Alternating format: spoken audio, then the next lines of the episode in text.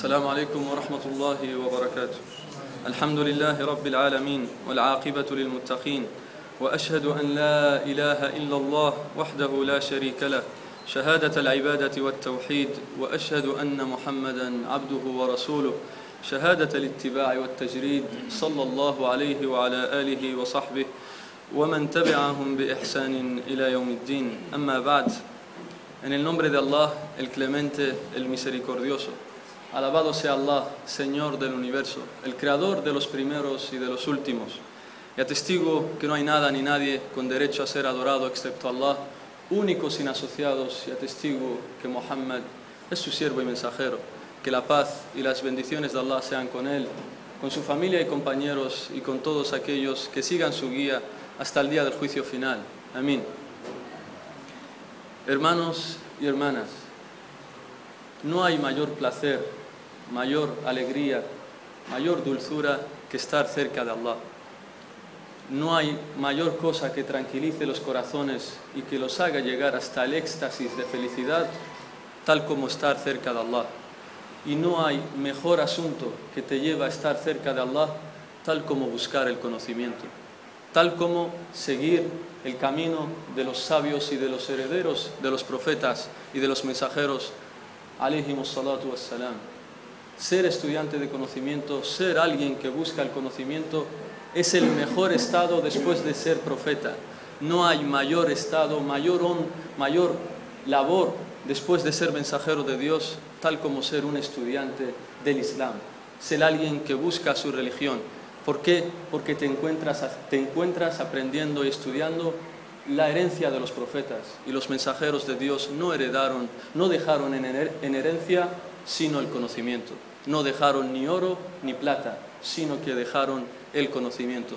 Por tanto, albricias a todos los hermanos y hermanas que asisten a seminarios como este para así aprender su religión, porque realmente os estáis acercando mucho más a Allah y tal como dije en la primera clase, la intención de venir a estas clases tiene que ser la de acercarse a Allah, no solo aprender conceptos e información y llenar tu mente y tu, corazón de simple información sin sentido, sin realidad en tu vida diaria. Que tu objetivo viniendo aquí a estas clases sea acercarte a Allah para que así Allah ponga baraka, ponga bendiciones en todos, en todos tus actos y en todo lo que hagas hasta que te mueras. Le pedimos a Allah que nos mantenga siempre en este camino y que nos haga morir en este camino. Amén, ya Rabbal Alamin. Hoy hablaremos del segundo principio, de los tres principios que todo musulmán y musulmana tiene que conocer. Y el principio de hoy, el segundo principio, es el Islam. Hoy hablaremos del Islam. ¿En qué consta el Islam? ¿Cuáles son los pilares del Islam? ¿En qué, cuántos niveles tiene el Islam? Tiene cuatro, tiene diez, tiene siete. ¿Cuántos niveles tiene, tiene el Islam? ¿Cuántos pilares tiene el Islam? Etcétera, etcétera, etcétera, para que así cada musulmán esté justificado ante Allah de que aprendió esta religión tal como debe ser aprendida. Empieza el autor y nos dice segundo principio, al-aslu thani en árabe, nos dice ma'rifatu din al-islami bil adilla el conocimiento del Islam con las pruebas pertinentes. El conocimiento del Islam con las pruebas pertinentes. ¿Qué es el Islam? El Islam tiene dos significados que es importante que los conozcamos. Tiene un significado general y tiene un significado específico. El Islam tiene dos significados. Un significado general y otro específico. El significado general de Islam es todo aquello que Allah ha revelado a lo largo de la historia a sus mensajeros y profetas de Dios. Todo lo que Allah reveló a sus profetas y mensajeros se le conoce como Islam. Toda esa forma de adoración que tenían todos los pueblos anteriores al nuestro, todos ellos eran musulmanes. ¿Por qué? Porque tenían el Islam como religión. Y entiéndase por Islam, lo va, a definir, lo va a definir ahora el autor, entiéndase la entrega y el sometimiento a Dios. Toda persona que se someta y se entrega a Dios, decimos que está siendo musulmán, decimos que tiene el Islam como religión. Por eso la gente de Moisés decimos que eran musulmanes y que tenían el Islam como religión. La gente que siguió a Jesús en época de Jesús, salam, decimos que eran musulmanes porque tenían el Islam como religión, ya que tal como nos dice Allah en el Corán, la religión ante Allah es el Islam. No dijo es el cristianismo o es el judaísmo o es el budismo, etcétera, etcétera. Inna dina inda Allah el Islam, la religión ante Allah es el Islam.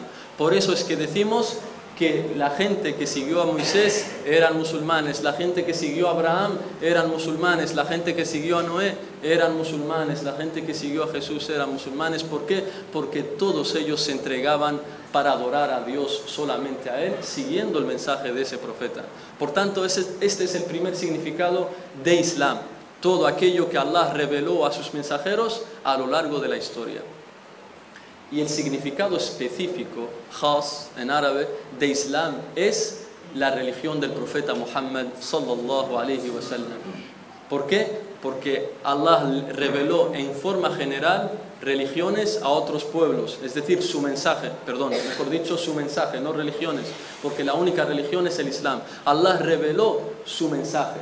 Todo el mensaje anterior que Allah reveló tiene algo en común, que todos tenían que adorar a un único Dios. Nunca Allah dijo a ningún pueblo adorad una piedra, adorar a otro que no sea yo.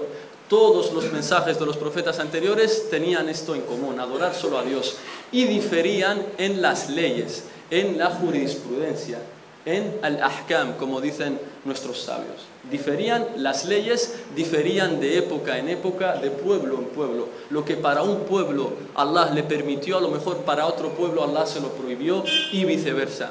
Y el significado específico, como digo, Islam es la religión de Muhammad sallallahu alayhi wa sallam, es decir, el mensaje que trajo el profeta sallallahu alayhi wa sallam a través del ángel Jibril, a través del ángel Gabriel. Nos dice el conocimiento del Islam. Hemos, hemos dicho que es el Islam de acuerdo a sus dos significados. Nos dice con las pruebas pertinentes, bil adilla con las pruebas pertinentes. Nuevamente el autor nos dice, no aceptes ninguna creencia, nada que te diga la gente a menos que te den pruebas para ello. No aceptes nada. Si alguien te dice, hoy he tenido un sueño y he soñado que el Islam tiene siete pilares, y, y esa voz era una voz muy seria, que decía que si no crees que el Islam tiene siete pilares, acabarás en el infierno. Le decimos, hermano, has tenido un sueño, pero no te voy a creer porque es un simple sueño. Esto no es parte de las órdenes que Allah me ha ordenado. Yo solo hago caso a lo que está en el Corán y en la Sunna, no a lo que tú tengas en el sueño, no a lo que mis padres me dicen, no a lo que mis amigos me dicen y no a lo que mi sociedad o mi ciudad me dice. Yo solo hago caso a lo que viene en el Corán o en la Sunna. Por eso el autor aquí nos dice con sus fundamentos, es decir, con sus pruebas pertinentes. Y ahora nos va a definir detalladamente qué es el Islam. ¿Qué es el Islam?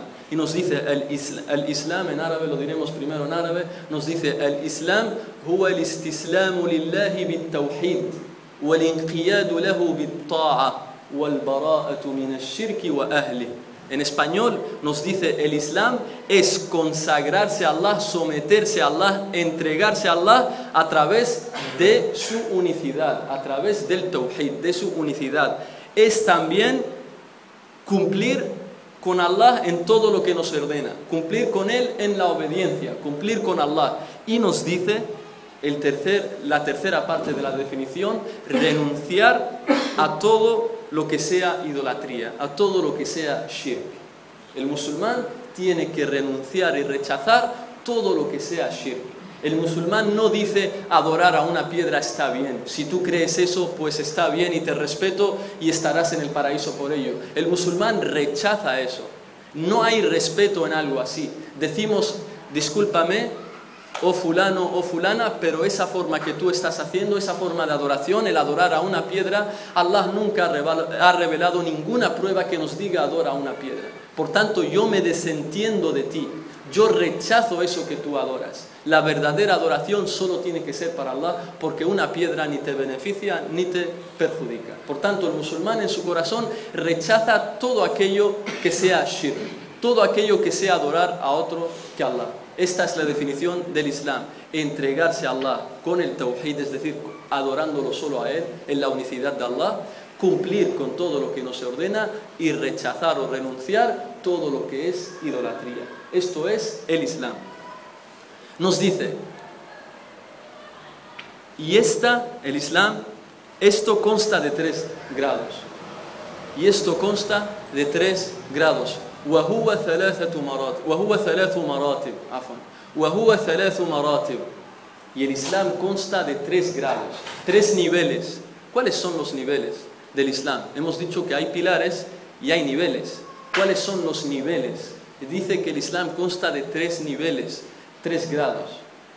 وهو ثلاث مراتب الإسلام والإيمان والإحسان En español consta de tres niveles, el Islam, la fe, o es el imán, y el ihsan. Y ya hablaremos de cada uno de ellos en esta clase. Esta clase solo tratará de hablar detalladamente de qué es el Islam, qué es el imán y qué es el, ihsan, porque esta es nuestra religión. Esto es el segundo principio que todo musulmán y musulmana tiene que saber, su religión, el Islam nos dice, y cada grado de estos tres, cada nivel de estos tres, tiene a su vez varios pilares. El Islam tiene pilares, el imán tiene pilares y el ihsan tiene pilares. Vamos a ver cuáles son los pilares del Islam, cuáles son los pilares del imán y cuáles son los pilares del ihsan, que todo musulmán tiene que conocer. Nos dice, los pilares del Islam son cinco. Atestiguar شهادة أن لا إله إلا الله وأن محمدا رسول الله إقام الصلاة وإيتاء الزكاة وصوم رمضان وحج بيت الله الحرام En español, atestiguar que no hay, el primer pilar es atestiguar que no hay nada ni nadie con derecho a ser adorado excepto Allah y que Muhammad es el mensajero de Allah. Segundo pilar, establecer el salat, hacer el, el salat. Tercer pilar, dar el zakat. Cuarto pilar, ayunar Ramadán y cinco pilar, el mes de Ramadán y cinco pilar, el quinto pilar, perdón, es peregrinar a la Meca, a la casa sagrada de Allah que está en la Meca, que es la primera casa sagrada construida en la humanidad para adorar a Allah. No hay otro recinto, no hay otro recinto construido antes de la Kaaba. Es el primer recinto, la primera casa construida en la humanidad a lo largo de la historia para adorar a Allah. Ella fue la Kaaba, la primera, el primer recinto para adorar a Allah. Nos dice ahora las pruebas. Nos ha dicho que el Islam es esto, tiene cinco pilares, vale, te creo. Pero ¿cuáles son las pruebas? Ahora nos va a dar las pruebas de cada uno. Dice, el primer pilar es la shahada. Y ya hemos dicho que es atestiguar que no hay nada ni nadie con derecho a ser adorado excepto Allah y que Muhammad es su mensajero. Dice la pilar wa shahada la pilar de la dalilu shahada قوله تعالى شهد الله شهد الله أنه لا إله إلا هو والملائكة قائما بالقسط لا إله إلا هو العزيز الحكيم En español nos dice, que está en Surat Al-Imran, nos dice, Allah atestigua y también los ángeles y la gente de conocimiento, y la gente de conocimiento que no hay otra divinidad salvo Él, salvo Allah, y que Él es justo, Él es equitativo. No hay otra divinidad salvo Él, poderoso, sabio. Esta es la primer delil, el primer delil, delil de que hay que atestiguar que no hay nada ni nadie con derecho a ser adorado excepto Allah. Nos dice que Allah atestigua los ángeles y la gente de conocimiento. Fíjense, Allah para ha elegido a la mejor de su creación para así atestiguar sobre la mejor cosa, el mejor asunto sobre para que para que demos testimonio de ello, no hay asunto sobre que tú des testimonio de ello más grande que la unicidad de Allah, que el tawhid. Y nos dice, y para ello a quienes ha elegido de testigos. Allah se ha puesto a él de testigo. Yo doy testimonio, dice Allah, y también dan testimonio los ángeles porque nunca, le, nunca desobedecen a Allah. Los ángeles siempre adoran a Allah y nunca lo desobedecen. Y dice también quienes ha puesto como testigo a la gente de conocimiento. No ha, no ha dicho a la gente común, a las personas o a los seres humanos. Allah podría haber dicho y los seres humanos, pero no, dice la gente de conocimiento en árabe que está en la ley, ulul ilmi, ulul ilmi la gente de conocimiento. Esto nos da a entender el gran valor, la gran excelencia, el gran mérito que tiene la gente de conocimiento. ¿Por qué? Porque ellos tienen conocimiento sobre aquello sobre lo que se da testimonio.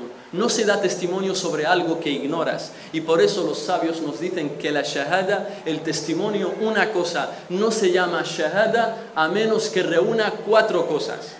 Una cosa no se llama testimonio, shahada en árabe, a menos que reúna cuatro cosas.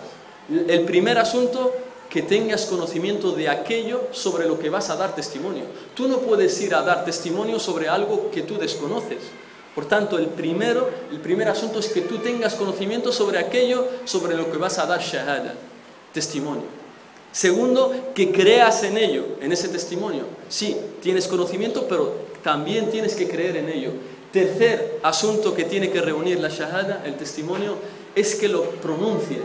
Tienes que pronunciarlo, hacerlo ver. Y el cuarto es que lo anuncies a la gente. No te lo puedes quedar para ti mismo nada más y andar repitiéndolo solo en tu habitación, la ilaha illallah, la ilaha illallah, y que la gente no conoce esto. Por tanto, hay que proclamarlo, anunciarlo. Esto es testimonio para los sabios conocimiento, creencia, pronunciarlo y anunciarlo a la gente para que así todos sepan esto. Por tanto, vemos aquí que Allah elogia a la gente de conocimiento, de conocimiento, perdón, haciéndolos testigos de lo más grande que hay en este mundo, que es adorar solo a Allah, haciéndolos testigos de esto. Y ahora nos dice el autor, su significado es el significado de La ilaha illallah o Ashhadu anna la ilaha illallah, ¿qué significa esto? Ma ma'na hada? ¿Qué significa esto? Nos dice ومعناها الشهادة معنى لا إله إلا الله أي لا معبود بحق إلا الله así nos dicen nuestros sabios significa que no hay nada, la ilaha illallah, ¿qué significa? Que no hay nada ni nadie que merezca ser adorado excepto Allah.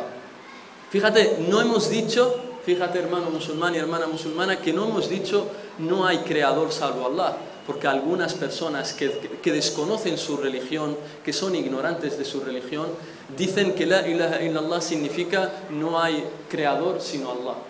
Esto no es, esto no es la ilaha illallah, porque también los, los, los quraishíes, los incrédulos de la Meca, ellos también creían que solo había un creador y era Allah. Ellos también creían que Allah era el creador de todo lo que existe. Abu Jahl, el enemigo aférrimo del Islam, también creía que Allah solo era el único creador, pero de nada le sirvió eso, porque para ser musulmán, para que te encuentres de la gente salvada al día del, del juicio, tienes que afirmar y creer que la ilaha illallah, es decir, que no hay nada ni nadie que merezca ser adorado excepto Allah.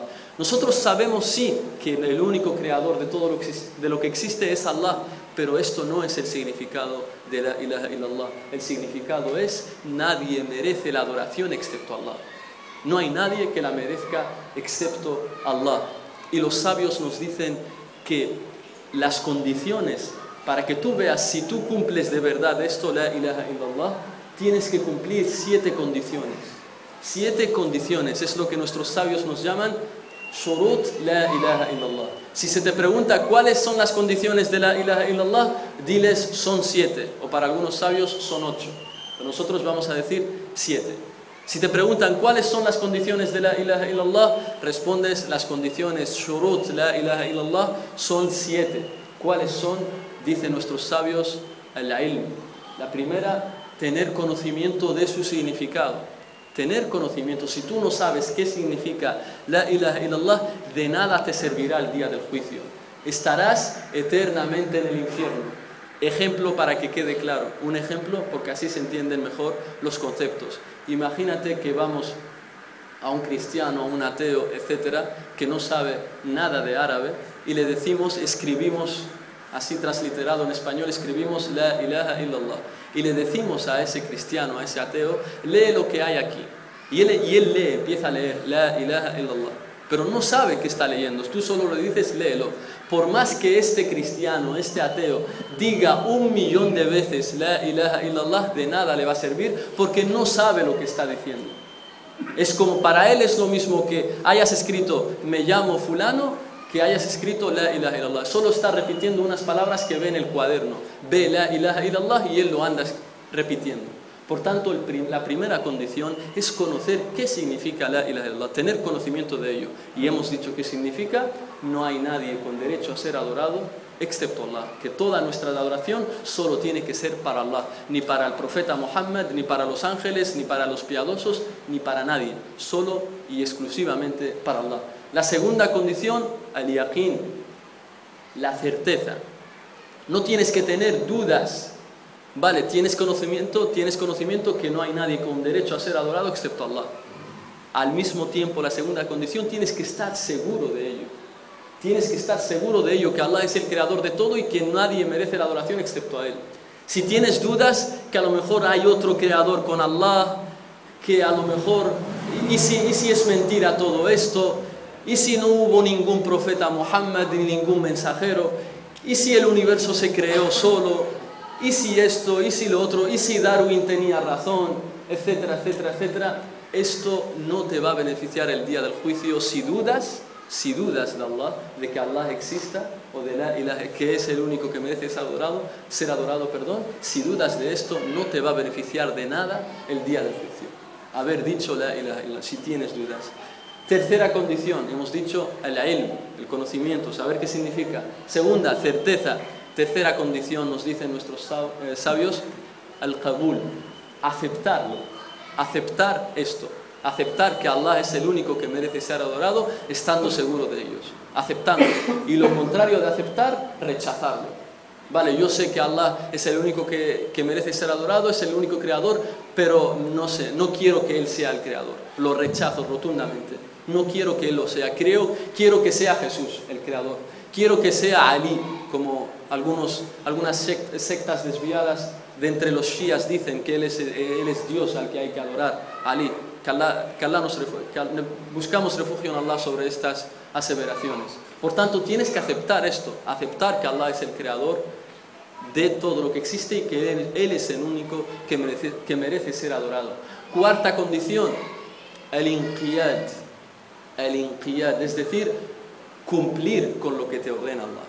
Cumplir con aquello que te ordena Allah. Vale, yo sé que Allah es el único que merece ser adorado, acepto esto, que Él es el que tiene que ser Dios, pero no me da la gana hacerle caso en todo lo que me ordena. No quiero hacer caso. No quiero cumplir con nada de lo que me. Di la shahada, no quiero decir la shahada. No quiero esta persona no es musulmana. De nada le va a servir si no cumple, si no se somete a lo que le dicta Allah en el Corán o a través de su profeta sallallahu alaihi wasallam en la sunna. El inqiyad, quinta condición, quinta condición que es para es importante saber estas condiciones, no memorizarlas tal como divulgan algunos hermanos, no hay que, no hay que memorizarlas, lo importante es llevarlas a la práctica. Porque de nada te sirve que las memorices y después tú vas pidiendo a otro que nos Allah, tú tienes dudas, de nada te va a servir la memorización. Allah no te va a preguntar cuánta, cuáles son las condiciones de la ira de Allah, te va a preguntar si las llevabas a la práctica. Quinta condición, hemos dicho el Kabul, al-mahabba, amar este testimonio. Tienes que amar a Allah, amar este testimonio de la ilaha illallah, que es el mayor, el mejor testimonio que hay sobre el universo tienes que amarlo. Lo contrario de amar es odiar. Toda persona que odie el Islam, que odie al profeta Muhammad que odie a Allah, que odie que la gente enseñe el Islam, que la gente enseñe esto, tawhid, odia el tawhid. No, aborrezco totalmente el tawhid. Toda persona que lo odia deviene incrédula. De nada le va a servir el día del juicio. Tiene que amar este testimonio. Quinta, sexta condición, dicen nuestros sabios, el ikhlas, es decir, adorarlo solo a Él. El ikhlas, lo contrario, es el shirk. Una vez que sabes que solo hay que adorar a Allah, que lo aceptas, que lo amas, que cumples con sus órdenes, tienes ahora que solo adorarle a Él. Se te prohíbe adorar a otro que no es Él, suplicar a otro que no es Él, buscar refugio en otro que no sea Él, en algo que solo puede Allah y dimos los ejemplos en la clase anterior. Se te prohíbe eso. Toda persona que esté segura de que no hay nadie con derecho a ser adorado excepto Allah, que acepta esto, que lo ama este testimonio, que cumple con las órdenes, pero adora a otros que con Allah, sabiendo que está mal, que es incredulidad, que es shirk, esta persona estará eternamente en el infierno. De nada le va a servir esto. Y séptimo, séptima condición, perdón, séptima condición de la ilaha illallah es el ikhlas, al la sinceridad. Lo contrario de la sinceridad es la hipocresía. Por ejemplo, se puede presentar el caso de una persona que, que, eso, que te diga, estoy seguro de la ilaha illallah, lo amo, acepto esto, cumplo con las órdenes, solo lo adoro a Él, pero todo esto lo dice hipócritamente. Él en, su interior es un incrédulo, solo está entre los, entre los musulmanes para espiarlos, para así espiarlos y llevar las noticias a los incrédulos o a la gente que quiere hacerle daño a los musulmanes. Este es un hipócrita te dice, yo digo la ilaha yo digo esto, pero él en su interior no cree nada de esto. Él en su interior dice, Allah no existe, el profeta es un falso, es un, es un charlatán nada más, min dalik, etcétera, etcétera. Pero se hace el musulmán para así obtener algunos beneficios, beneficios de la comunidad musulmana, de la nación del Islam. Por tanto, atención hermanos, cumplamos con todas estas condiciones. Y la ilaha illallah, hemos dicho, tiene siete condiciones tiene dos pilares. Dos pilares. Ruknain o Ruknan.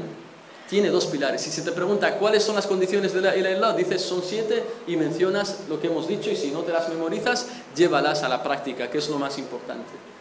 Si, se te pregunta cuáles son los pilares de la ilaha illallah, arkan la ilaha illallah, diles son dos.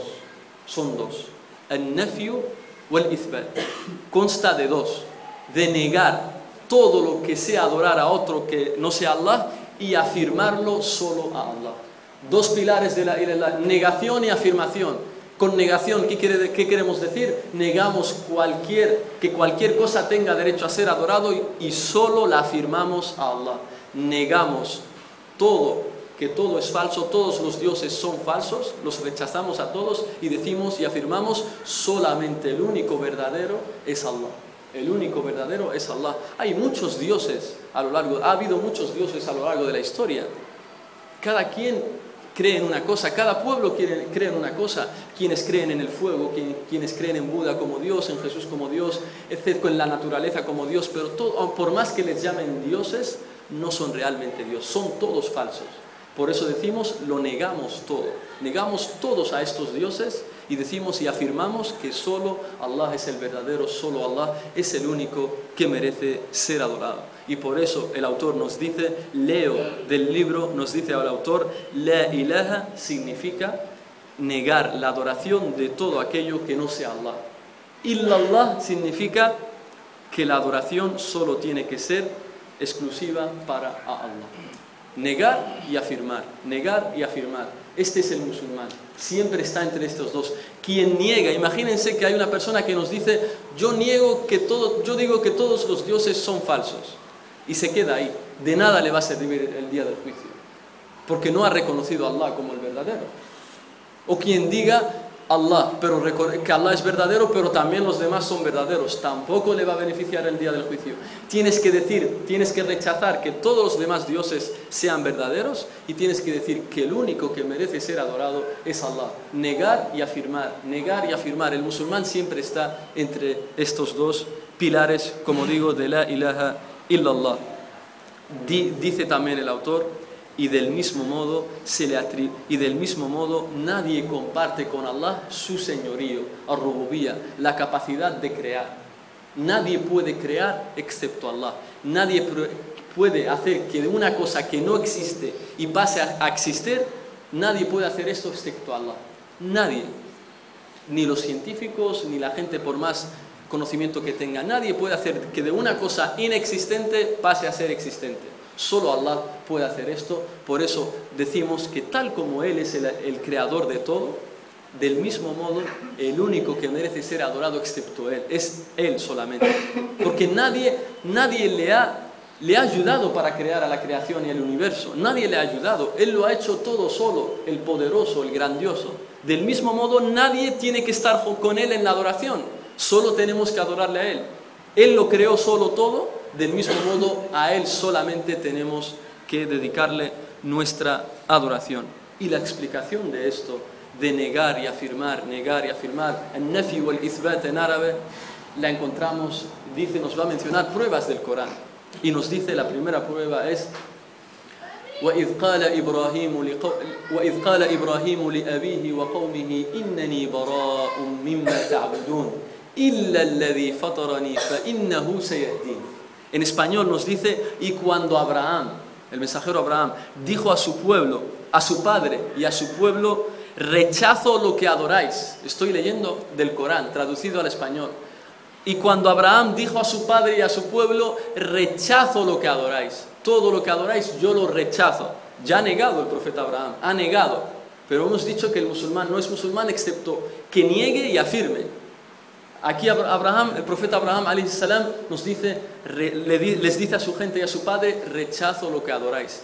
Continúa la ley y dice, excepto, excepto aquel que me ha creado, pues él ciertamente me guiará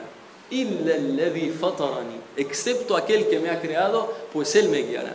Aquí tenéis el ejemplo de que hay que rechazar, hay que negar y hay que afirmar. El profeta Abraham es el ejemplo, la Hanifía es el ejemplo a seguir. Allah siempre nos dice en el Corán, tenéis un buen ejemplo en, en el profeta Abraham. Él es el profeta a seguir, el ejemplo. Y para nosotros, el profeta Muhammad sallallahu alayhi wa sallam vemos aquí que rechaza y afirma. Dice, rechazo todo lo que adoráis, excepto aquel que me ha creado, él me guiará. Otra prueba más, otra prueba más. Esta gente eran mushrikin, eran idólatras. Ahora nos va a mencionar el autor pruebas para la gente que es cristiana y judía, para lo que conocemos como Ahlul Kitab. Aquí Abraham se dirigía a, a a idólatras, asociadores. Y ahora nos dice la siguiente prueba, es cuando Allah dice en el Corán, قل يا أهل الكتاب تعالوا إلى كلمة سواء بيننا وبينكم ألا نعبد إلا الله ولا نشرك به شيئا ولا يتخذ بعضنا بعضا أربابا من دون الله. فإن تولوا فقولوا اشهدوا بأننا مسلمون. En español nos dice, di, oh gente del libro, es decir, cristianos y judíos, oh gente del libro, convengamos en una palabra común a nosotros y a vosotros. Ta'alaw, venid y convengamos en una palabra común a vosotros y a nosotros. Ta'alaw ila kalimatin sawa'in bainana wa bainakum. Venid, convengamos en una palabra común a vosotros y a nosotros. Fíjate, aquí dice una palabra. Después vamos a ver que la palabra es la ilaha illallah. Esto nos vuelve a indicar lo que, señalamos en la clase anterior, que la palabra kelima en árabe tiene varios significados. Cuando una persona dice kelima, en árabe puede significar varias cosas. Con kelima podemos decir palabra. Palabra. Puede significar también una frase. La ilaha illallah decimos kalima también. Y también puede significar un discurso, una charla. Por ejemplo, como dije en clases anteriores, profesores del Islam, du'at, sheikh, te dicen, hoy voy a dar una kalima en la mezquita fulana, hoy voy a dar una kalima. No significa voy a dar una, una palabra, ni una frase, voy a dar un discurso, una charla, una clase. Por tanto, con kalima, con palabra, vemos que significa palabra, frase o charla. Y nos dice que les digamos a la gente del libro, venid y convengamos en una creencia común a nosotros y a vosotros a una palabra común, perdón, a nosotros y vosotros. ¿Cuál es esta palabra? Dice Allah que no adoraremos sino a Allah. Que no adoraremos sino a Allah. Presta atención, el primer no, no, este es el primero, que no adoraremos, es el primer no. Fíjate, presta atención cuántas veces se menciona no en esta ley. Convengamos en una creencia común, en una palabra común a nosotros y vosotros, que no adoraremos sino a Allah que no, que no le asociaremos nada y que no tomaremos a nadie de nosotros y vosotros como amo y Señor fuera de Allah. Tres nos, tres nos. Y vamos a decir por qué aquí se repite tres veces la negación, no, no y no, tres veces. Repito, dice en español, convengamos en una palabra común a nosotros y vosotros, que no adoraremos sino a Allah que no le asociaremos nada y que no tomaremos a nada ni nadie de entre nosotros como amo y Señor fuera de Allah. Dice Allah, Si rechazan esto, si rechazan a esta da'wah que les hacéis, a esta invitación que les hacéis a los cristianos y judíos para adorar solo a Allah con las pruebas, de la forma correcta, con buenas palabras, sin asustarles, ni, ser, ni espantarles, ni nada, sino con buenas palabras, dice Allah, si te dan la espalda, y si vuelven la espalda, la espalda decir, atestiguades, dicen, si dan la espalda, si os rechazan esto, decidles atestiguad entonces de que nosotros sí somos musulmanes, nosotros sí adoramos solamente a Allah y no tal como hacéis vosotros. De aquí, entendemos un aquí aprendemos un ejemplo práctico. Cuando tú estés haciéndole ver a un cristiano, a un judío, a un ateo o a alguien que no adora a Allah, cuando estés debatiendo con él, tratando de, tratándolo de guiar al Islam, con las buenas palabras, mostrándole las cosas poco a poco, despacio, haciéndole entender todo. Si después de todo esto te dicen, no quiero, lo rechazo, déjame tranquilo esto, tú tienes que mostrarte ahí, decirle entonces, yo rechazo lo que tú haces y sabe que lo que tú haces, lo que tú crees está mal. Tienes que mostrárselo. No tienes que decir, bueno, basta, no quieres creer, vale, adiós, hasta mañana o hasta otro día. No, tienes que dejarle claro que tú estás y que, que reniegas de todo lo que hace él. Porque aquí dice Allah, y diles, decidles, Y sed testigos de que nosotros sí somos musulmanes. Nosotros sí adoramos a Allah únicamente a Él y no como hacéis vosotros. Cuando ya pierdas la esperanza de que te rechaza, salam ahí le dejas claro este hecho. Para que así no se engañe y no crea que Él está en lo cierto. Este, el objetivo de esto, demostrarle que él lo que está haciendo está mal ante Allah, es para que no se engañe, para que no lleve toda la vida creyendo que está bien, para que así algún día, quién sabe, a lo mejor le entra el cargo de conciencia y le dice, ¿y si el hermano, y si el musulmán de ese día tenía razón? ¿Y si lo que me decía tenía razón? Entonces quizás empiece a buscar y al final se guíe por tu causa. Este es el primer delil de que solo hay que adorar a Allah.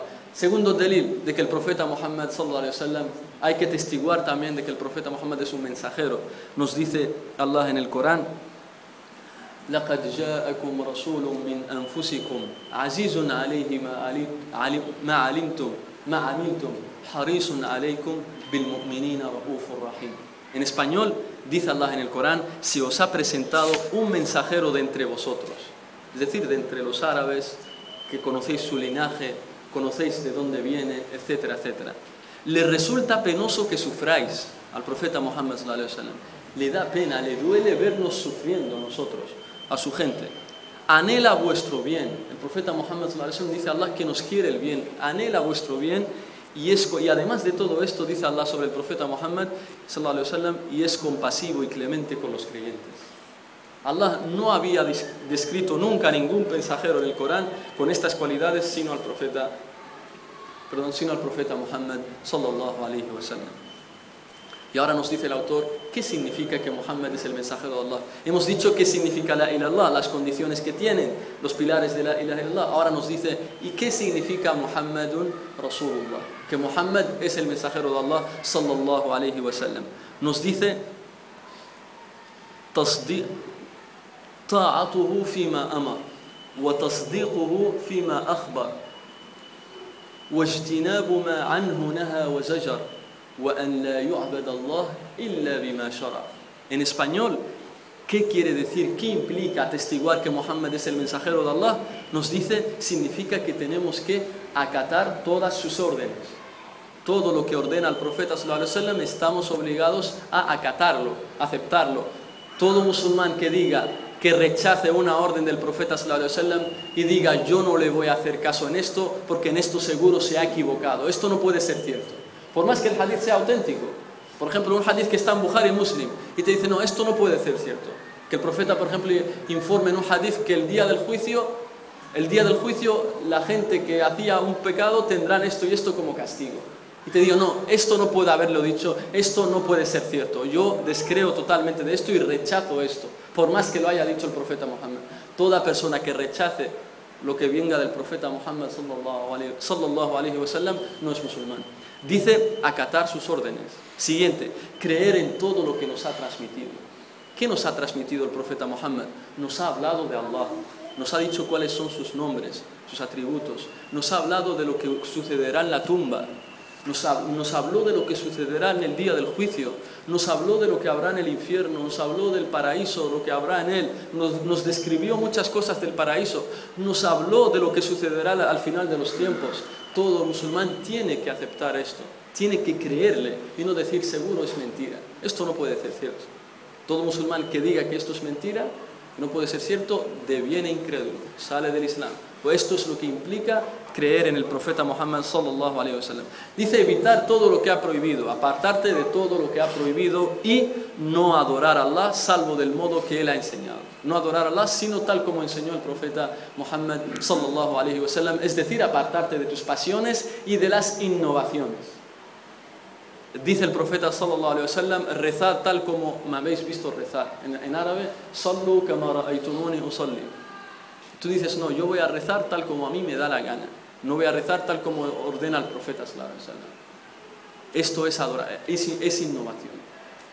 No quieres aceptar lo que te viene del profeta sallallahu. Por tanto, siempre que hagas un acto de adoración, mira bien si el profeta sallallahu lo hacía o no si no lo hacía el profeta sallallahu alaihi aparte de él o de ello porque seguro es una innovación en los actos de adoración y nos dice siguiente pilar es el salat el zakat ¿cuál es la prueba? nos dice que el tercer pilar del, segundo pilar del Islam es el salat y el tercero es el zakat ¿cuál es la prueba? dice Allah en el Corán وما أمروا إلا ليعبدوا الله مخلصين له الدين حنفاء y en muchas aleyas Allah habla de que tenemos que hacer la oración y dar el zakat. el salat aquí se refiere a los cinco salat obligatorios. Ellos son los pilares del Islam. Hablar de la sunna, del witr, etcétera, etcétera, de las náfilas que uno hace por la noche, qiyam layl, eso no es el pilar del Islam. El pilar que Allah sí te va a rendir cuentas es esto, las cinco oraciones diarias. El zakat al que nos estamos refiriendo es el zakat que uno paga anualmente, que en español lo solemos traducir como una contribución social obligatoria que va destinado a los pobres, necesitados, etc. Cuando pase un año de todo el capital que tienes, tú tienes que dar de ese dinero el 2,5% a los pobres. Tiene que pasar un año y que el dinero llegue al mínimo por el que hay que dar el dinero. Esto se llama zakat. Este es el pilar del Islam. El zakat que damos a final de Ramadán, que le llamamos zakat al-fitr, ese es obligatorio, pero no es el pilar del Islam. Con el pilar nos referimos solo al zakat anual, el que lo damos por nuestros bienes y sacamos el 2,5%. Después nos dice, y el delil del ayuno, de que hay que ayunar Ramadán y que es el pilar del Islam, nos dice Allah en el Corán, يا أيها الذين آمنوا كتب عليكم الصيام كما كتب على الذين من قبلكم لعلكم تتقون Oh creyentes, se os, ha, se os ha prescrito el ayuno tal como se les prescribió a la gente que os precedieron para que así alcancéis la piedad. La prueba de la peregrinación, Dalil al-Hajj, ¿cuál es la prueba de la peregrinación? Dice Allah en el Corán, Y Allah os ha prescrito, es una obligación para los hombres peregrinar a la casa a esta casa si se encuentran en condiciones de hacerlas, es decir, condiciones físicas y económicas. Este es el primer nivel del Islam. El segundo nivel es el imán. Nos dice, y el segundo nivel, el segundo grado es el imán. Nos dice, en árabe, en español nos dice, tiene más de 70 grados. El imán, la fe, el imán tiene más de 70 grados. Esto es un hadith que está Muslim. En un hadith de Bukhari dice tiene más de 60. En Muslim dice 70 y en Bukhari dice 60. Y el bid'a en árabe, bid'un o situn o bid'un o sab'un, la palabra bid'a en árabe significa un número comprendido entre 3 y 9. Es decir, o es 63, 64, 65, 66, 67, 68, 69. Es algo, uno de estos. Y vemos que aquí hay diferencia entre la riwaya, diferencia entre los reportes. En Muslim se nos dice, el imán tiene más de 70 grados y, en Bukhari nos dice tiene más de 60. Los sabios del hadith dicen que el reporte más auténtico, según la cadena de transmisión y según los narradores, es la de Bukhari. Es decir, el imán tiene 60, más de 60 grados, de 63 a 69. Bid'un wa sittuna shu'ba. Este es lo correcto según la opinión que favorece nuestro Sheikh, el Sheikh Saleh al-Usaymi, hafidahullah.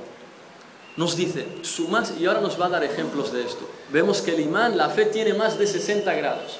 Nos dice, أعلاها قول لا إله إلا الله وأدناها إماتة الأذى عن الطريق والحياء شعبة من الإيمان En árabe nos dice, su máxima manifestación, el, el nivel más alto es decir, La ilaha illallah. El nivel más bajo de estos 60, más de 60, el nivel más bajo es apartar un obstáculo del camino, para que las personas no se caigan, no tropiecen con ello. Apartar, es parte del imán apartar cosas, obstáculos del camino.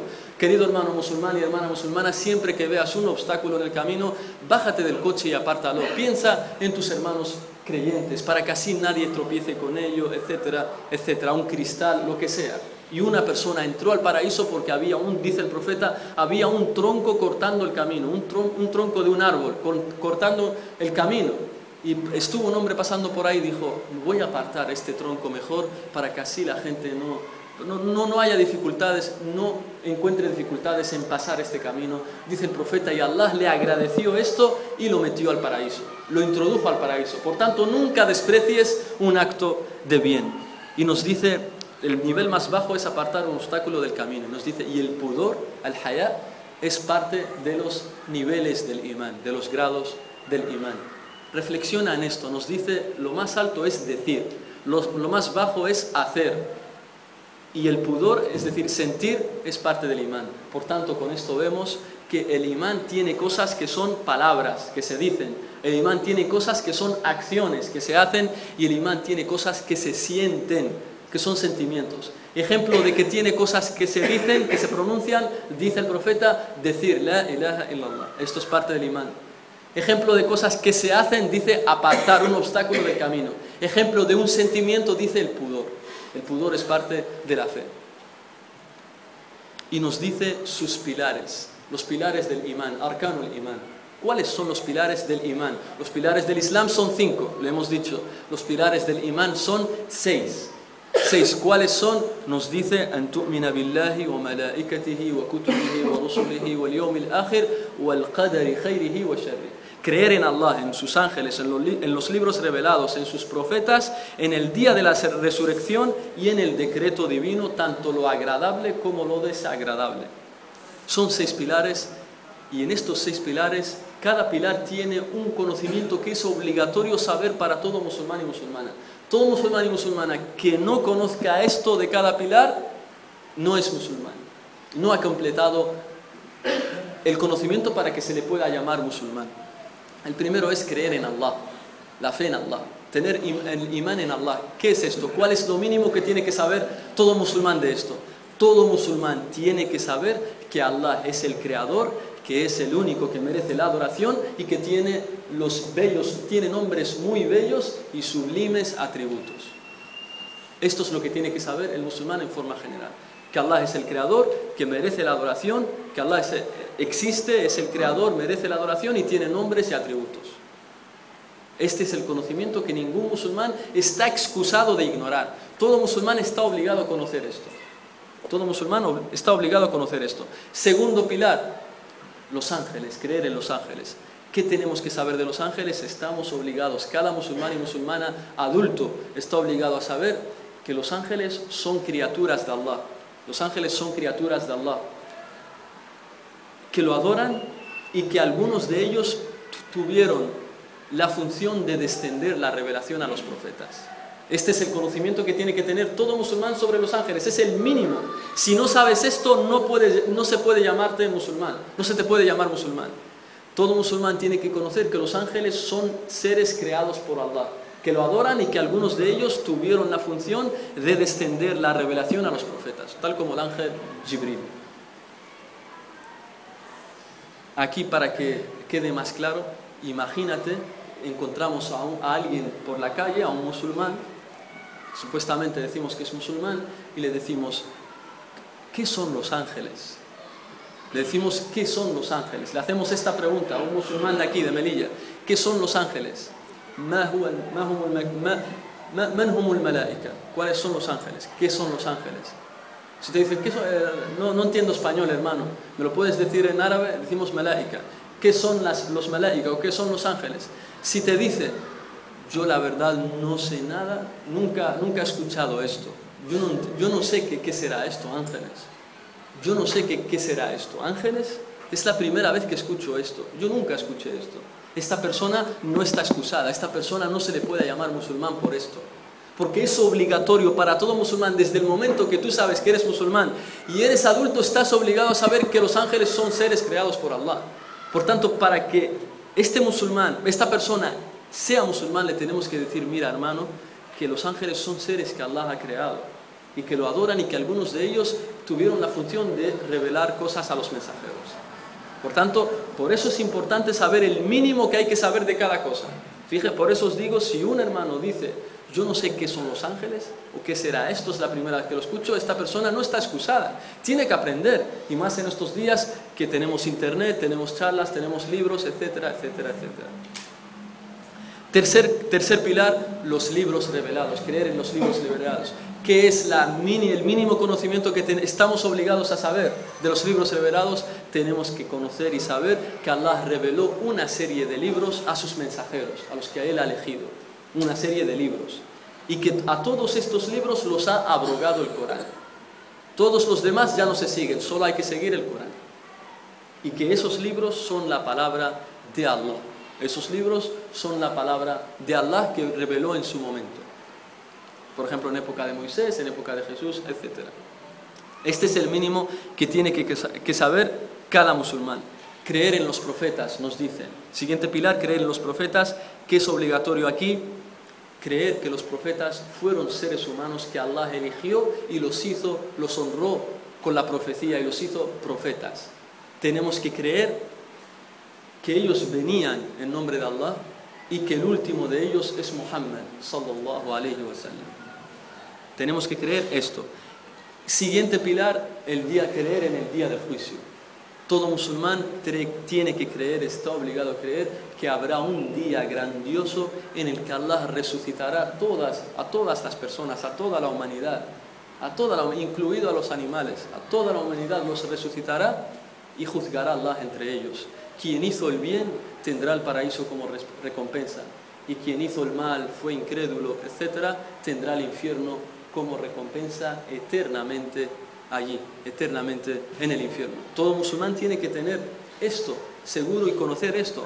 Vuelvo a decir, preguntar lo mismo, decir lo mismo. Si le preguntamos a uno que pensábamos que es musulmán, le decimos qué es el día del juicio, crees en el día del juicio, dice yo no, yo no sé eso, yo no sé si será verdad eso.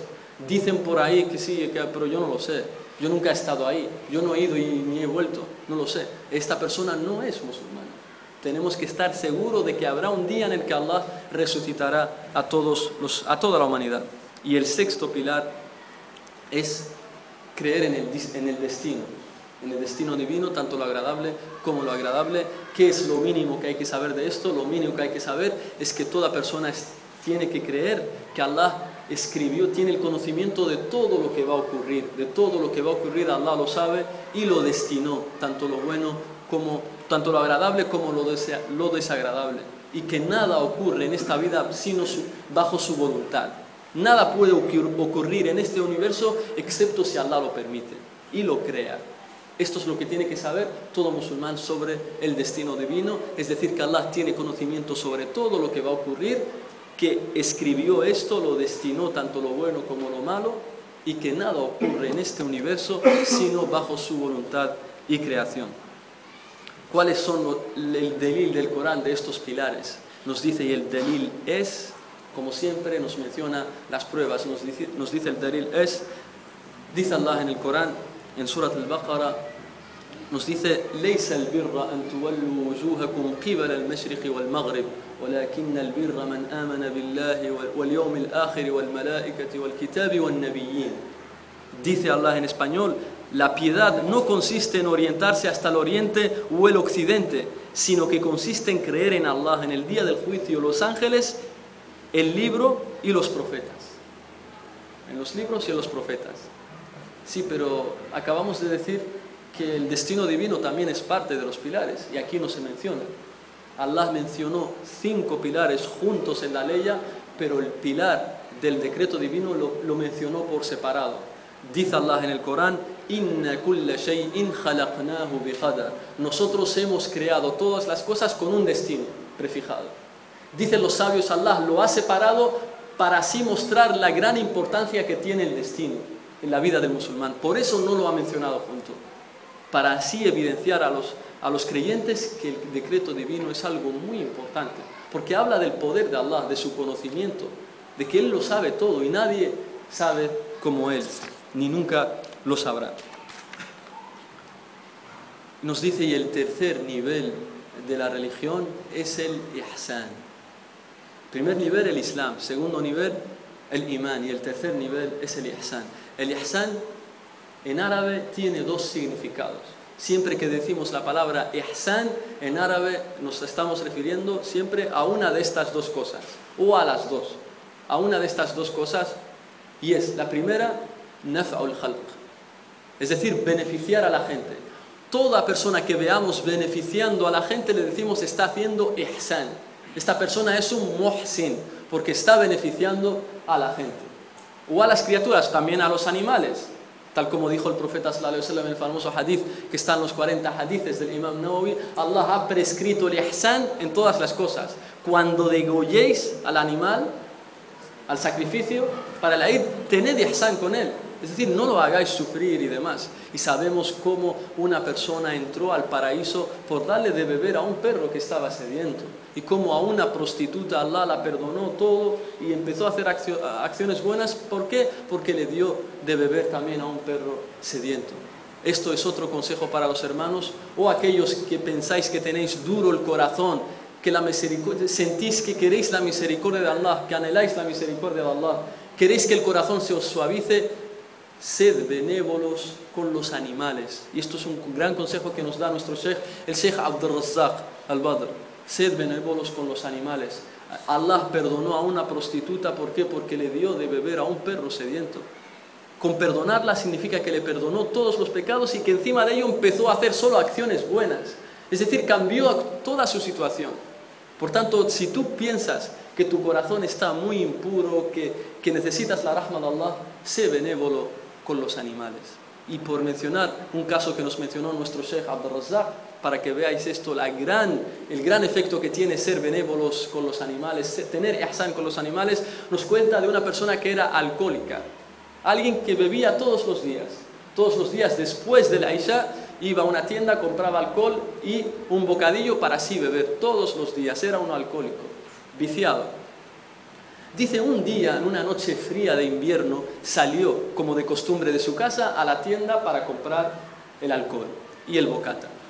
Y por el camino vio a un perro muriéndose de frío, muriéndose de frío. Y dice, y, empezó entonces este, este alcohólico, empezó a pensar, ve que está muriéndose de frío y tenía mucha hambre. Sacaba su lengua el perro. Dice, si le compro un cartón de leche a este perro, yo me quedo sin mi, botella de siempre. Entonces empezó a ir, a ir y venir una lucha en su mente, una lucha interna, le compro la botella de leche al perro o me compro la botella de cerveza para mí.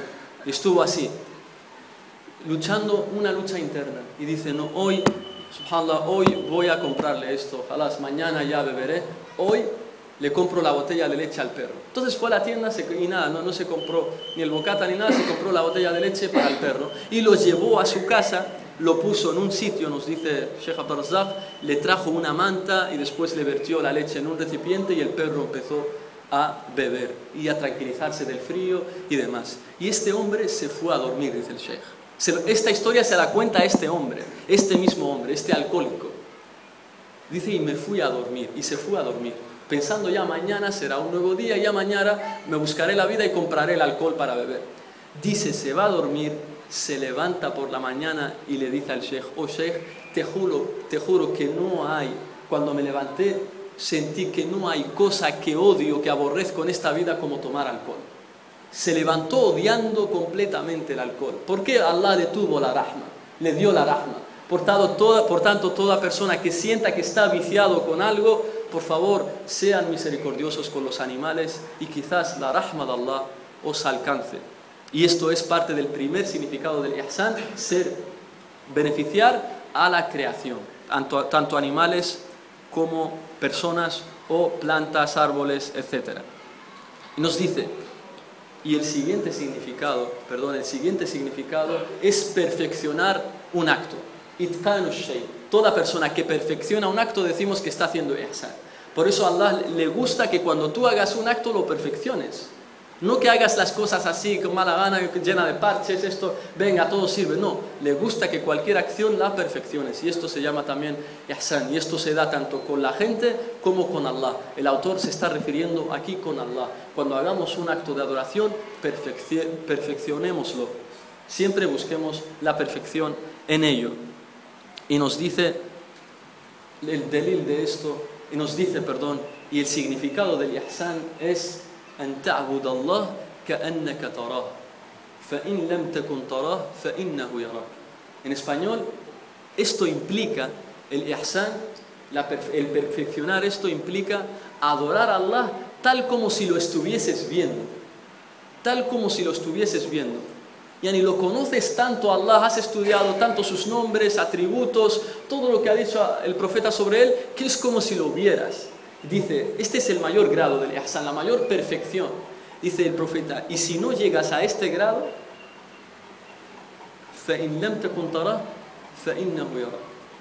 si no llegas a este grado, tienes que adorarlo sabiendo que Él te está viendo. Si tú no lo puedes ver, entonces sabe que Él sí te está viendo. Y esto es lo máximo. Esta es la perfección. Quien tenga esto quiere decir que ha perfeccionado el primer nivel, el Islam y el Imán. Por eso estos, los sabios, estos tres niveles lo asemejan a tres circunferencias, una dentro de, la otra. La primera circunferencia, el primer círculo es el Islam, es muy grande. Después está una más pequeña, que está dentro de esta grande, que es el imán. Y la tercera, eh, el tercer círculo es el ihsan, porque ahí no, todos están en ellos. Por, todo, por eso, quien no sea muhsin, quien, no, quien se salga del ihsan, cae en el imán. Decimos que es mu'min. Y quien no sea mu'min, quien salga del círculo del imán, decimos es muslim. Y quien salga del círculo del islam, que decimos es kafir, incrédulo. Así es, hermano. Por tanto, decimos, todo muhsin es, es mu'min y es muslim. Toda persona con ihsan implica que es mu'mina y implica que es muslima o muslim. Pero no todo muslim implica que es mu'min o implica que es muhsin.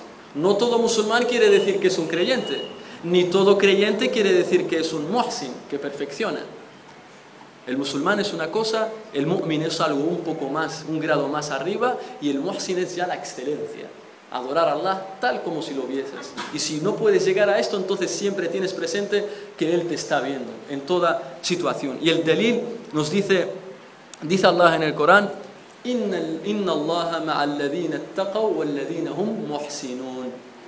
y en, español dice, por cierto, que Allah está con los piadosos y con los benefactores. Aquí el, traductor ha traducido la palabra muhsinun, muhsin, como benefactor. Los benefactores, y nosotros ya hemos explicado qué es el ihsan. Adorar a Allah tal como si lo vieses. Y si no lo puedes ver, que sepas que Él sí te está viendo. Nos dice, y el segundo dalil del ihsan de que Allah te está viendo, dice la ley, otra ley del Corán y nos dice, y confía en el poderoso, misericordioso, que te ve cuando te levantas y tus posiciones durante la oración entre los que se posternan. Esta es otra ley que evidencia que Allah te está viendo, porque nos dice, y confía en el poderoso misericordioso que te ve.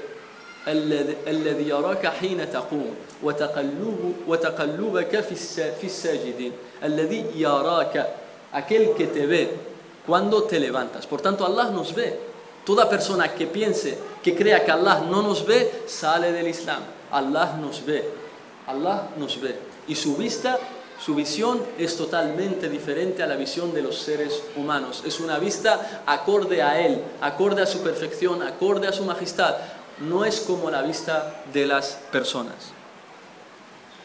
Y después de todo esto, Dalil del Corán, de que esto, los pilares del Islam, dalil del Corán, del Imán, dalil del Corán, del Ihsan, y ahora nos dice el dalil de la Sunna. Por si todavía te queda alguna duda, nos dice y la prueba de la Sunna, والدليل من السنة حديث جبريل المشهور. Nos dice y el dalil de la sunna es el famoso hadith del ángel Gabriel famoso hadith del ángel Gabriel.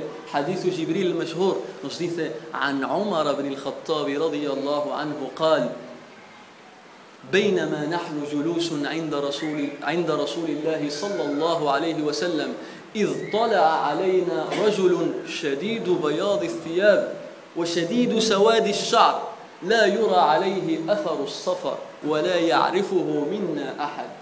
حتى جلس إلى النبي حتى جلس إلى النبي صلى الله عليه وسلم فوضع فخذيه على فخذيه ووضع كفيه على فخذيه. فوضع فأسند عفوا فأسند ركبتيه إلى ركبتيه ووضع كفيه على فخذيه. فقال يا محمد أخبرني عن الإسلام. قال قال رسول الله صلى الله عليه وسلم الإسلام أن تشهد أن لا إله إلا الله وأن محمدا رسول الله وتقيم الصلاة وتؤتي الزكاة وتصوم رمضان وتحج البيت إن, استطاع إن استطعت إليه سبيلا. قال صدقت. قال فعجبنا له. يسأله ويصدقه. فعجبنا له يسأله ويصدقه. قال أخبرني عن الإيمان. قال رسول الله صلى الله عليه وسلم أن تؤمن بالله وملائكته وكتبه ورسله واليوم الآخر والقدر خيره وشره. قال صدقت. قال صدقت. قال أخبرني عن الإحسان. قال أن تعبد الله كأنك تراه فإن لم تكن تراه فإنه يراك. قال أخبرني عن الساعة أخبرني عن الساعة. قال ما المسؤول عنها بأعلم من السائل؟ قال فأخبرني عن أماراتها. قال أن تلد الأمة ربتها وأن ترى الحفاة العراة العالة رعاء الشاء يتطاولون في البنيان. قال أي عمر بن الخطاب؟ قال فانطلق فانطلق فلبثت مليا فقال لي يا عمر يا عمر أتدري من السائل؟ أتدري من السائل؟ قال الله ورسوله أعلم. قال فإنه جبريل. فإنه جبريل أتاكم يعلمكم دينكم. رواه مسلم. Es un hadith que está muslim. En español nos dice, y la prueba de la sunna de todo lo que hemos dicho, de que el Islam tiene tres niveles y cada nivel tiene unos pilares y la definición de cada uno nos dice, y el delil de todo esto está en el famoso hadith del ángel Gabriel, el cual fue transmitido por Omar ibn al-Khattab, que Allah estoy complacido con él. Dice a Omar, un día estábamos sentados con el mensajero de Allah, sallallahu alayhi wa sallam, y de repente estaban sentados, dice, y de repente se presenta ante nosotros un hombre con vestimentas de resplandeciente blancura y cabellos intensamente negros. No evidenciaba señal de, viaje y ninguno de nosotros lo conocía. Los sahaba dicen, no lo conocíamos a este hombre, porque Medina, todo, Medina era pequeña, relativamente pequeña, y toda la gente se conocía. Entonces dicen, si este hombre no está aquí, entonces lo más seguro es que ha venido de otra ciudad, de otra zona, es un viajero. Pero el problema es que esta persona no tiene señales de viajero. Nos dice, viene con prendas blanquísimas, resplandecientemente blancas.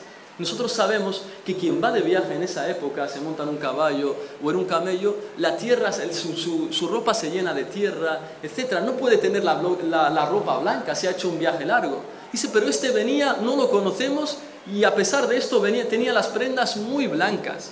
No, no, no, es un viajero. Dice, y además de esto tenía los cabellos intensamente negros, arreglado, el cabello arreglado.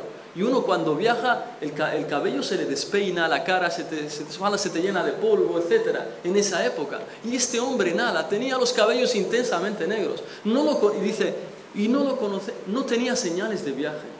Es decir, no, no, traía un equipaje ni nada, una maleta ni nada, no tenía ninguna señal de que era un viajero. Y nosotros nadie, dice, y nadie le conocía de nosotros. Subhanallah. ¿Quién será este hombre? Dice, y nadie lo conoce de entre nosotros. ¿Qué hizo entonces? Dice, se sentó frente al profeta sallallahu alayhi wa sallam. Antes de seguir, en el Corán hay una sura que se llama Ummul Qur'an. ¿Cuál es esa sura? Ummul Qur'an. Al-Fatiha, ahsantum, que Allah os bendiga hermanos. Al-Fatiha se llama la base del Corán. No queremos decir la madre del Corán porque suena mal.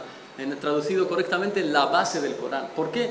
Porque el Fatiha es como un, un resumen de todo lo que nos habla Allah detalladamente, detalladamente en el Corán. En la Fatiha está resumida. La Fatiha es la base del Corán. Es la mejor sura del Corán. Surat al-Fatiha. Alhamdulillah, Rabbil Alamin, Rahman Rahim, Malik Yawmiddin, etc. Esta es Ummul Qur'an, la base del Corán. Hay un hadith que los sabios le llaman Ummus Sunnah. Esta es Ummul Qur'an y hay otro hadith que se llama Ummus Sunnah y es este hadith, el hadith de Jibril. Este que vamos a leer ahora es el hadith que se le llama Ummus Sunnah. ¿Por qué? Porque en este hadith se encuentra resumido todo lo que nos ha detallado el profeta sallallahu alaihi wasallam se encuentra detallado en este hadith, en el hadith de Jibril. Por eso nuestros sabios lo llaman Ummus Sunnah a este hadith. Entonces entra este hombre ropa blanquísima, no tenía señales de viaje, cabellos intensamente negros. ¿Qué hace? Dice, se sienta enfrente del profeta sallallahu alaihi wasallam y apoya sus rodillas con las rodillas del profeta, es decir, se sienta enfrente del profeta sallallahu alaihi wasallam y apoya sus manos sobre sus muslos y empieza a hablar este hombre y le dice, "Oh Muhammad sallallahu alaihi wasallam, dime qué es el Islam." Este hombre pregunta, "Dime qué es el Islam." El profeta sallallahu responde, el Islam consiste en que atestigues que no hay nada ni nadie con derecho a ser adorado excepto Allah y que Muhammad es el mensajero de Allah, que hagas el salat, que pagues el zakat, que ayunes el mes de Ramadán y que peregrines a la casa sagrada, es decir, a la que, está en la Meca. Si encuentras los medios para hacerlo, es decir, si tienes las capacidades físicas y económicas de hacerlo. Entonces dice este hombre, el que ha hecho la pregunta, el que pregunta, dice, has dicho la verdad. Y entonces ahí Omar dice, todos nosotros nos asombramos. ¿Cómo pregunta y después él mismo dice, has dicho la verdad? Porque lo normal es que cuando alguien pregunta ignora la respuesta. Si tú preguntas algo es porque no sabes la verdad. Entonces este hombre dice, cuando el profeta le respondió, le dice, has dicho la verdad. Es decir, que da a entender que ya sabía la respuesta y aún así preguntaba. Y ahí los compañeros se asombraron todos.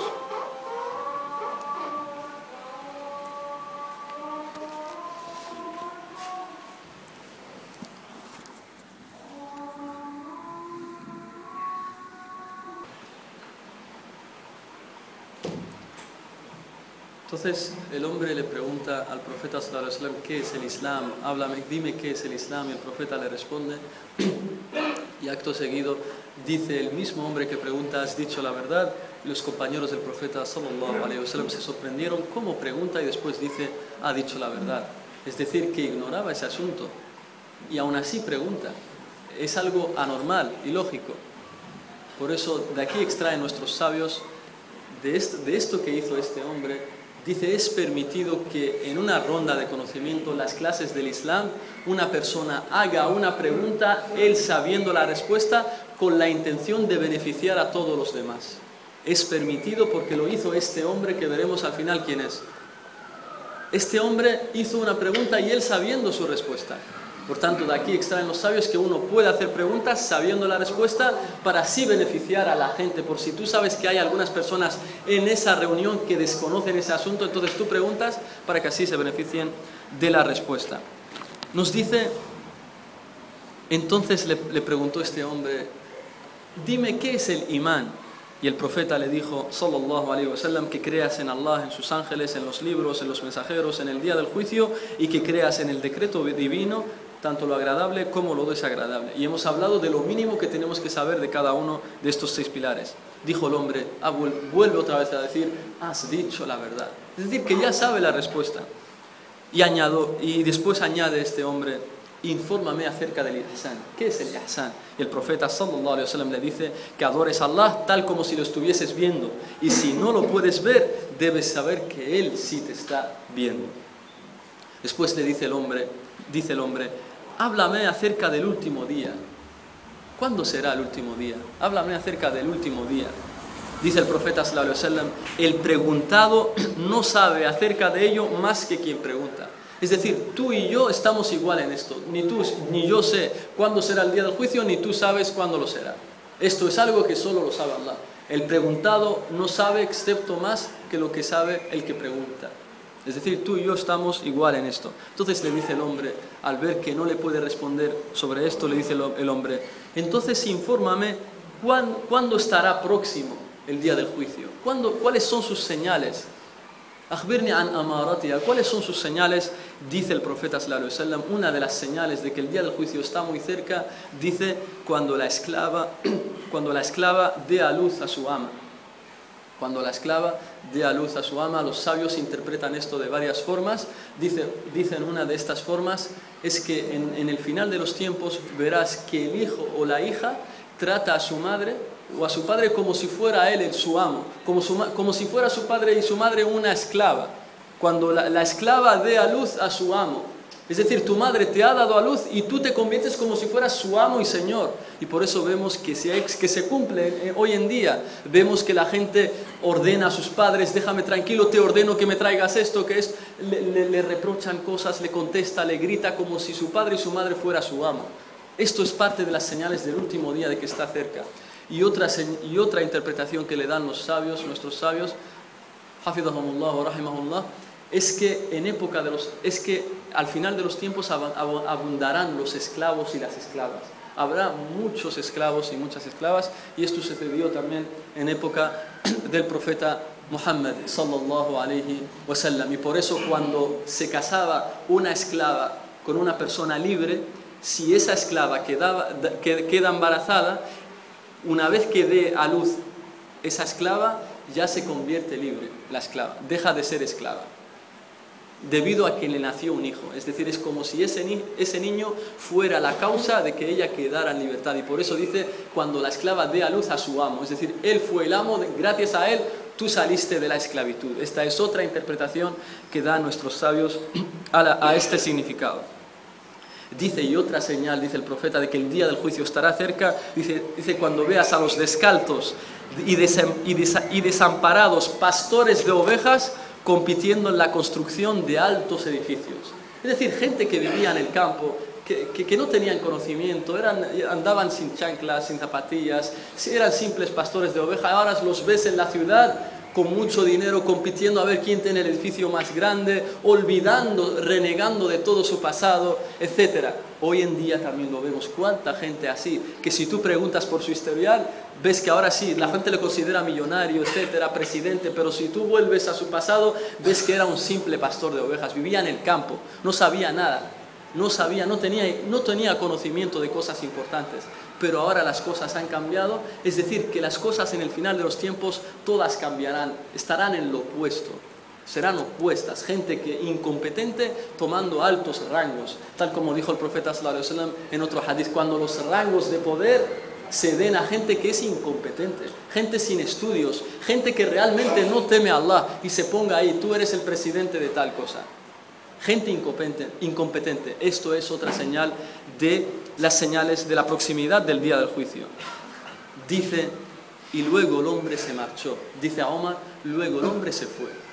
El profeta sallallahu en otro reporte dice, seguidlo y, trae, y llamadlo de nuevo. Empezaron a seguirlo y no lo encontraron. Jalás, se les perdió. Dice a Omar, luego se marchó este hombre y yo permanecí un tiempo. Le visto Melían. Melían, dicen los sabios, eh, está en otro reporte, es decir, tres días. Nos dice que fueron tres días. Después de tres días, el profeta le dice a Omar, oh Omar, ¿sabes quién era ese hombre que preguntaba? ¿Acaso sabes quién era ese hombre? Le dice a Omar, Allah y su mensajero saben más. Así tiene que responder el musulmán cuando no sepa un asunto. Si no sabes un asunto, tienes que decir Allahu A'lam. Allah sabe más. Y en época del profeta se decía Allah y, Allah y su mensajero saben más. Pero hoy en día decimos Allah sabe más, Allahu A'lam. Esto es parte de la educación. Fíjate el sahaba, Omar, el sahabi Omar. Le pregunta al profeta, ¿sabes quién era este hombre? No empezó a Omar a filosofar, yo creo que es esto, yo creo que es lo otro. Directamente, Allahu wa Rasulu A'lam. Allah y su mensajero saben más. Entonces el profeta sallallahu wasallam le dice, ese hombre era Jibril, era el ángel Jibril que vino para enseñaros vuestra religión. Por tanto, todas estas cosas, el imán, el, islam, el imán el ihsan, es parte de la religión. Porque el profeta dice, vino a enseñaros vuestra religión. Y lo subrayamos, vuestra religión. Y de aquí extraemos que los ángeles pueden adoptar forma humana. Los ángeles pueden adoptar forma humana tal como, tal como hizo el ángel Gabriel. Y el profeta sallallahu alaihi wasallam nos informó en otro hadith que el ángel Gabriel se parecía a uno, a uno de sus compañeros. El ángel Gabriel se, parecía al compañero llamado Dehya, así se llamaba este compañero del profeta sallallahu alaihi wasallam. Por tanto, con esto terminamos este segundo principio y antes de terminar de ello, solo cinco minutos, aprendemos una gran lección. Se presenta a este hombre para preguntar al profeta sallallahu alaihi wasallam con ropa blanquísima, el cabello negro, es decir, arreglado, no con el cabello despeinado y demás. Y se sienta, se sienta en una posición de como nos sentamos nosotros para hacer el, salat, cuando nos sentamos en el salat, es decir, con, sus, con, los muslos apoyados en el suelo y pregunta. Dice, así tienen que ser los sabios, dicen, así tienen que ser los modales de la gente que asiste a, a las charlas de, donde se enseña el Islam. Uno tiene que, ser, tiene, tiene que tener buenos modales, tal como dijo, tal como asistió este hombre, el ángel Gabriel.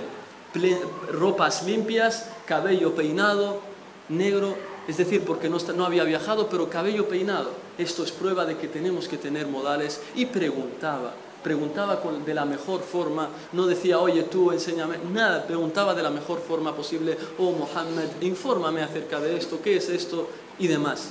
Y nos dice nuestro Sheikh Saleh al-Usaymi. Sabed que nunca aprenderéis el conocimiento, nunca Allah pondrá baraka en vuestro conocimiento, excepto si tenéis modales. Y este es el consejo que doy a todos mis hermanos y hermanas. Tened modales a la hora de aprender el conocimiento, difundirlo con modales, no espantéis a la gente, no ahuyentéis. Nosotros no hemos venido para andar juzgando a la gente, sino para traer gente al Islam. No hemos sido enviados para sacar a la gente del Islam, sino para traerlos al Islam. Y por eso de los errores, y por eso ves que mucha gente aprende, mucha gente sabe mucho, tiene mucho conocimiento, pero si no tiene modales, Allah hace que nadie se beneficie de él. Nadie lo quiere a esa persona, por más que sea un sabio, por más que sepa mucho, si no tiene modales, nadie lo acepta. Y tal como nos dice, también insiste mucho en esto nuestro querido Sheikh Saleh al-Usaymi, Hafidahullah, nos dice, ¿acaso pensáis que alguien que tiene mucho dinero, un millonario, dejaría su dinero en un vertedero de basura? ¿Alguien millonario dejaría su dinero en un vertedero de basura? Nunca. Nunca lo haría eso. Lo cuidaría mucho, lo guardaría en un lugar seguro. Dice entonces, ¿cómo piensas que Allah va a dejar su religión en el corazón de alguien impuro, en el corazón de alguien que no tiene modales. Allah es más celoso que tú, que yo, que el profeta Muhammad y que toda la humanidad. Allah tampoco, por más, si no tienes modales, por más que sepas, Allah no va a dejar su religión en tu corazón. Porque tal como selecciona a los profetas y a los mensajeros, también Allah selecciona a la gente de conocimiento, los elige, porque la gente de conocimiento son los herederos de los profetas. Y si tú no tienes modales, Allah no te va a elegir. Allah sabe a quién darle su mensaje. Solo se lo da a la gente que realmente sirve para esto. Y este es el bello consejo que quiero dar a todos mis hermanos y hermanas. El miércoles, inshallah, tenemos la última clase, el tercer principio que será, hablaremos sobre el profeta Muhammad sallallahu alayhi wa sallam y con ello finalizaremos este seminario. Hasta entonces, subhanakallahumma wa bihamdik, ashhadu an la ilaha illa ant, astaghfiruka wa atubu ilayk. Allahumma salli ala Muhammad wa ala alihi wa sahbihi ajma'in. Нравишься.